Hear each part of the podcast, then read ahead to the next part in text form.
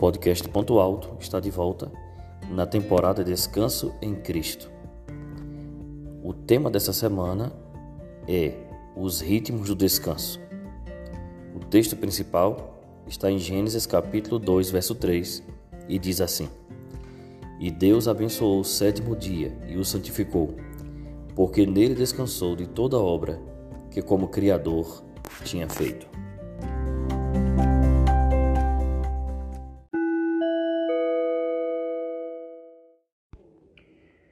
Clímax de toda a criação de Deus é o sábado bíblico. Nos primeiros três dias da semana da criação, Deus criou a luz, formou os céus e a terra, separou a porção seca e criou todos os tipos de plantas. No quarto dia, ele fez o sol, a lua e as estrelas. Nos dois dias seguintes, Deus encheu a terra com peixes e aves e criou os seres humanos. Deus santificou o sétimo dia, o sábado, para que nesse dia os seres humanos o reverenciassem pelas maravilhas da criação, desfrutassem de relacionamentos fraternos e entrassem em comunhão com seu Criador. No estudo de hoje, vamos descobrir como o sábado está entrelaçado na estrutura do tempo, como memorial ao nosso Criador, pelo dom da vida, tanto no presente quanto na eternidade. Imagine que se o sábado tivesse sido fielmente guardado em cada geração, não haveria ateus, agnósticos ou humanistas seculares. Pois o sábado fala de um Deus que nos criou, que se preocupa conosco e que cuida de nossas necessidades diárias. Esse dia é também um lembrete do poder de Deus para nos libertar.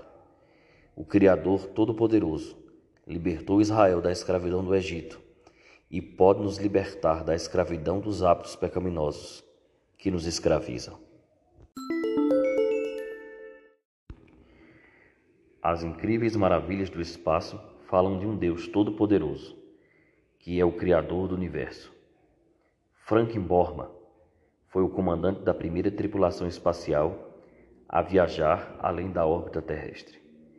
Olhando para a Terra a 400 mil quilômetros de distância, Borma respondeu pelo rádio uma mensagem, citando Gênesis capítulo 1, verso 1. No princípio criou Deus os céus e a terra. Mais tarde, ele explicou: Tive uma enorme sensação de que ali tinha que haver com um poder maior do que qualquer um de nós, que havia um Deus, que realmente havia um começo.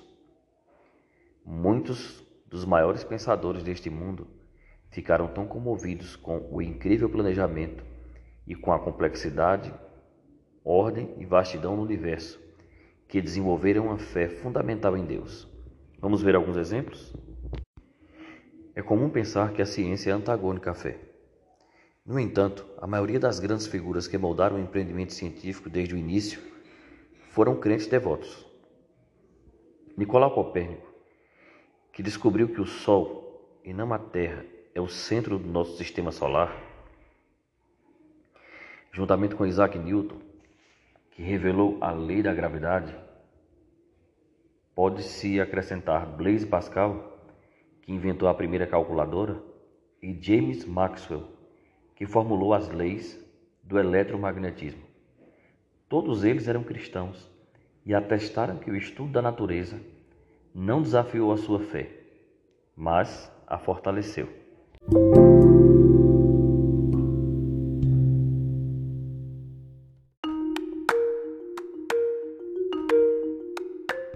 Pensando na criação, vamos falar um pouco sobre o poder ilimitado de Deus. Para ter uma pequena ideia de como o poder de Deus é incomum e ilimitado, vamos considerar apenas um astro, o Sol. Deus criou o Sol? Certamente. Gênesis capítulo 1, versos de 14 a 16, conta a história de Deus criando dois luzeiros para governar os céus. O sol para governar o dia e a lua para governar a noite.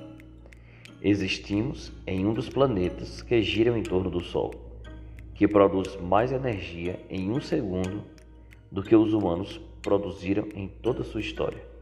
Ou seja, A soma de toda energia elétrica e de toda energia produzida a partir do carvão ou do gás, desde o início dos tempos, é menor do que a energia que o Sol produz em um segundo.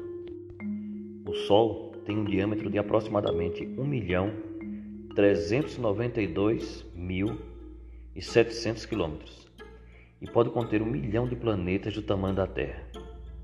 Há pelo menos 100 bilhões de estrelas em nossa galáxia, a Via Láctea. O Sol é apenas uma delas. Uma estrela chamada Estrela da Pistola emite 10 milhões de vezes a energia gerada pelo Sol.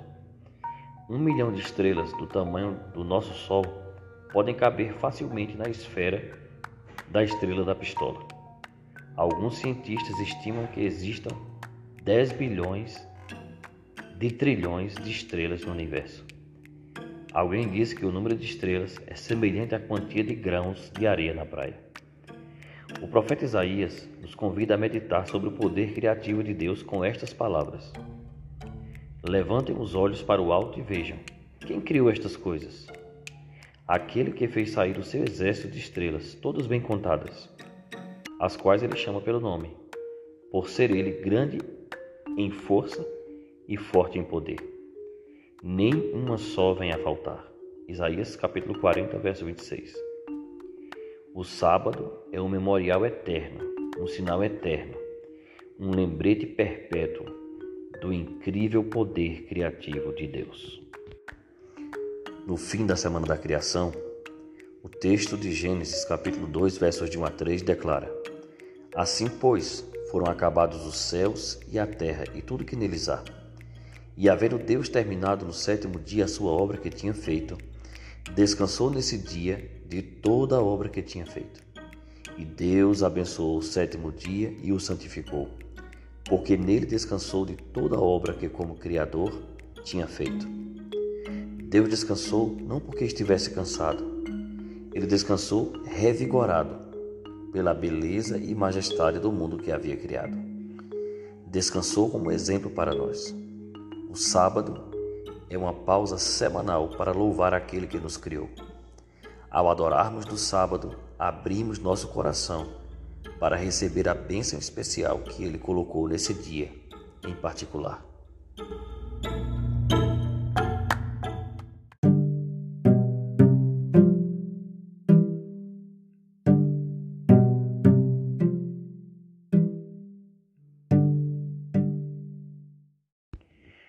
O sábado nos lembra que não somos órfãos cósmicos em um globo rochoso giratório.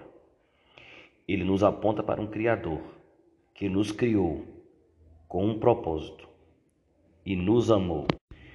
Nos amou demais para nos abandonar quando nos afastamos desse propósito. O sábado é uma constante lembrança daquele que tomou providência para todas as coisas boas da vida nos alcançassem. O cuidado divino é ilustrado no milagre tríplice do maná. Na sexta-feira caía o dobro de maná. Nada caía no sábado. Se os israelitas reunissem mais do que podiam comer em qualquer dia da semana, exceto na sexta-feira, o que sobrasse estragaria. Na sexta-feira, o maná guardado para comer no sábado não estragava.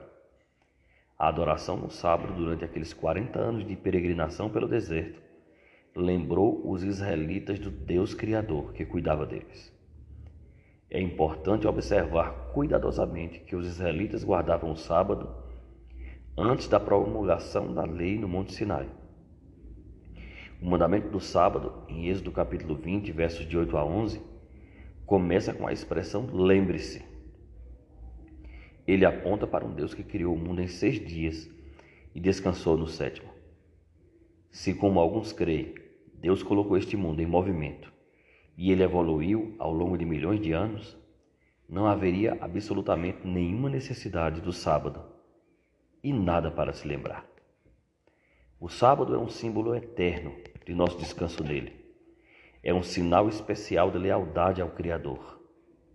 Em vez de ser uma exigência legalista arbitrária, esse dia revela que o verdadeiro descanso em relação à justiça pelas obras é encontrado nele.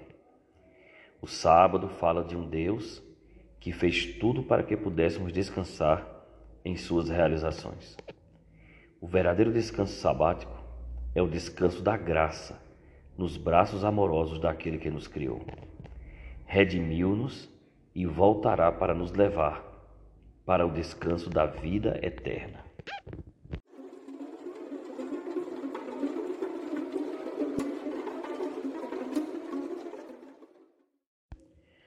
Há outro ponto importante no mandamento do sábado.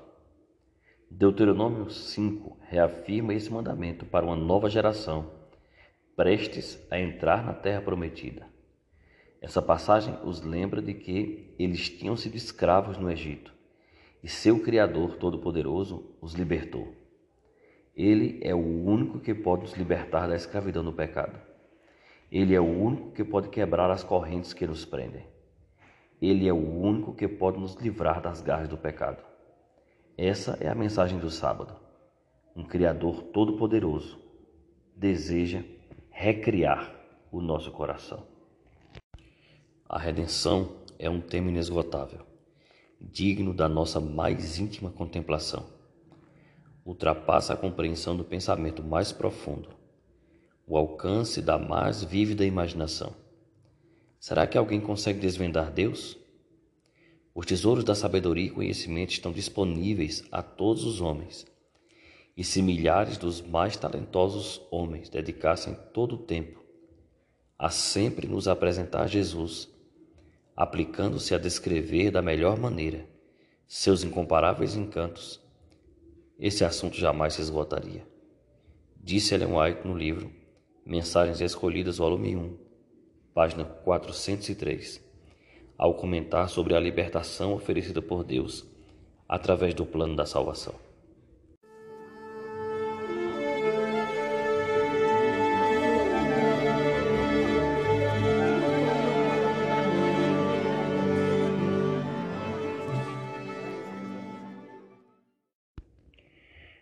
Ao considerar a aplicação prática do sábado em sua vida, reflita sobre as seguintes perguntas. Quando você pensa no descanso sabático, o que lhe vem à mente? O conceito de descanso sabático é significativo para você? Uma outra pergunta. Por que a verdade bíblica sobre a criação é importante em sua vida? Que diferença prática faz se fomos criados ou evoluímos ao longo de milhões de anos? Como a crença em qualquer uma dessas duas visões afeta nossa vida presente. Mais uma pergunta para você refletir. Você já havia pensado no sábado como sinal de libertação? Por que essa verdade bíblica é importante?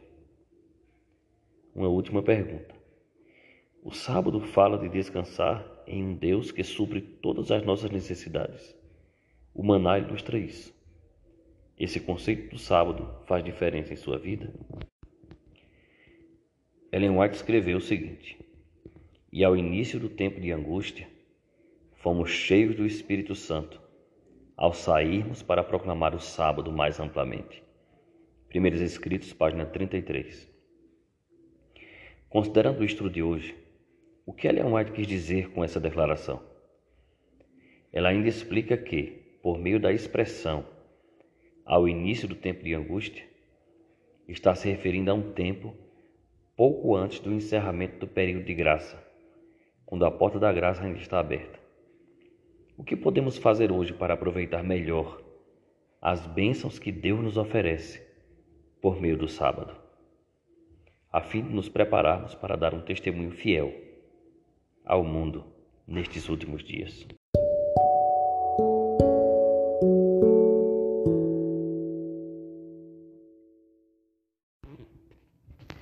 Esse foi o podcast Ponto Alto na temporada Descanso em Cristo.